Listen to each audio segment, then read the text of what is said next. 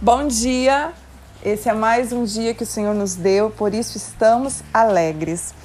É, nós vamos ler hoje em João, capítulo 21, do verso 15 ao 17, que diz assim: Depois de comerem, Jesus perguntou a Simão Pedro: Simão, filho de João, você me ama mais do que estes? Disse ele: Sim, Senhor, tu sabes que te amo. Disse Jesus: Cuide dos meus cordeiros. Novamente Jesus disse: Simão, filho de João, você me ama? E ele respondeu: Sim, Senhor, tu sabes que te amo. Disse Jesus: Pastorei as minhas ovelhas. E pela terceira vez ele lhe disse: Simão, filho de João, você me ama? E Pedro ficou magoado por Jesus ter lhe perguntado pela terceira vez: Você me ama?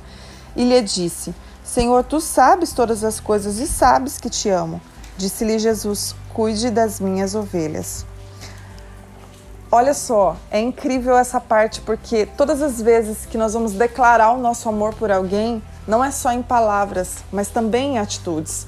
Eu posso dizer que amo alguém, mas não, as minhas atitudes não condizer com este amor.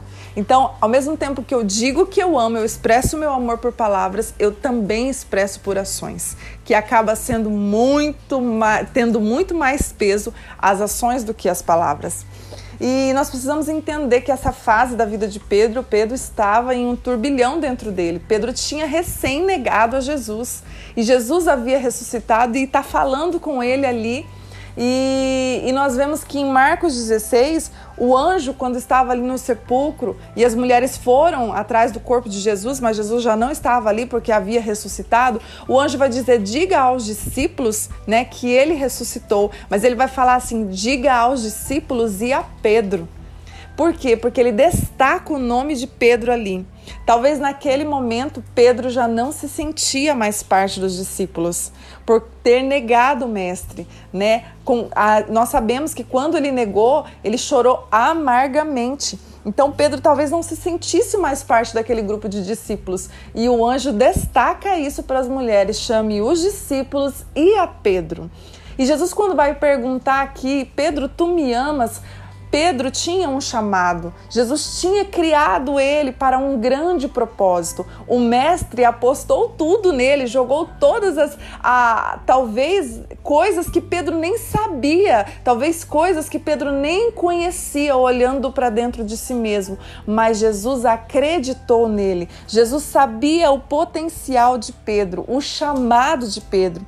E quantas vezes nós temos um chamado, mas nós não acreditamos nele e precisamos passar por situações de sofrimento, né? Precisamos passar por situações que provam o nosso caráter para que nós possamos ser aprovadas e cumprir o nosso chamado.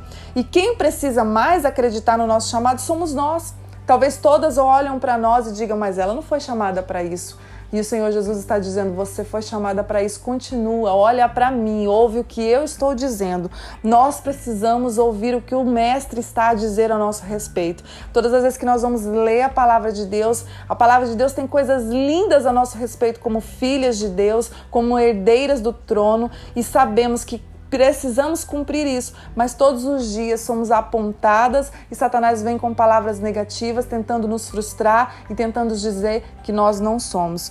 É, o chamado ele é muito pessoal, ele é personalizado, é para cada um. Uns foram chamados para cantar, outros para pregar, para ensinar, para ajudar, para auxiliar, para manter a obra do Senhor. E eu não especificamente faço só uma coisa, eu posso fazer N coisas, né? Eu tenho, talvez tem pessoas, como eu disse no outro devocional, tem mais talentos do que as outras, mas eu preciso fluir naquilo que Deus me deu. Eu não posso guardar dentro da gaveta e esquecer. Todos nós somos criados para um grande propósito.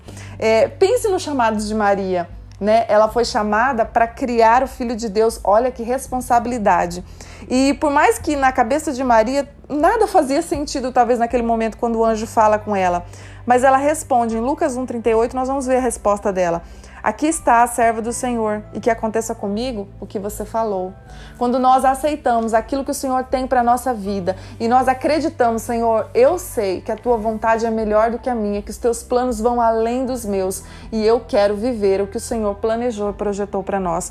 Que nesse dia você possa entender que você foi chamada para algo, que você possa perguntar para o Senhor e pedir para Ele te encaixar no chamado. E uma dica que eu dou: o chamado, ele não não pesa, ele flui.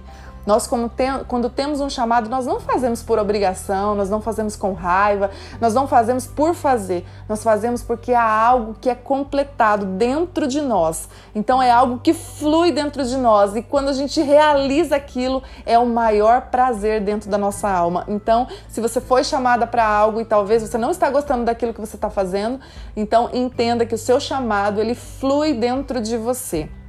E muitas das vezes o chamado as pessoas pensam que é um cargo dentro da igreja, é algo dentro da igreja, não é.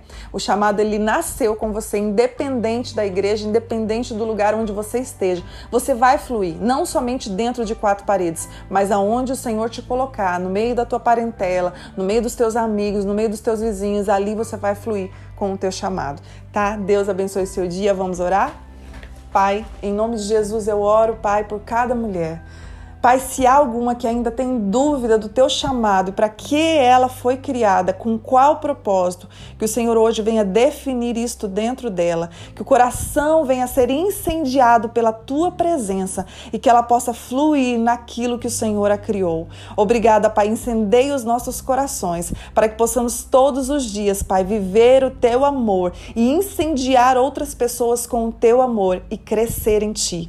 Pai, assim como Pedro, nós não queremos queremos desistir. Pedro, se tivesse desistido ali, teria jogado fora quantas vidas, Pai, que através da vida dele se achegaram até a Ti. Mas ele não desistiu, mesmo tendo negado, mesmo tendo falhado. E assim é conosco. Às vezes nós falhamos, Pai, mas nós não queremos desistir. Então não permita, Pai, nos dá força, nos dá vigor para continuar nessa caminhada e não desistir. Era o que nós te pedimos nesse dia, em nome de Jesus. Amém. Deus te abençoe.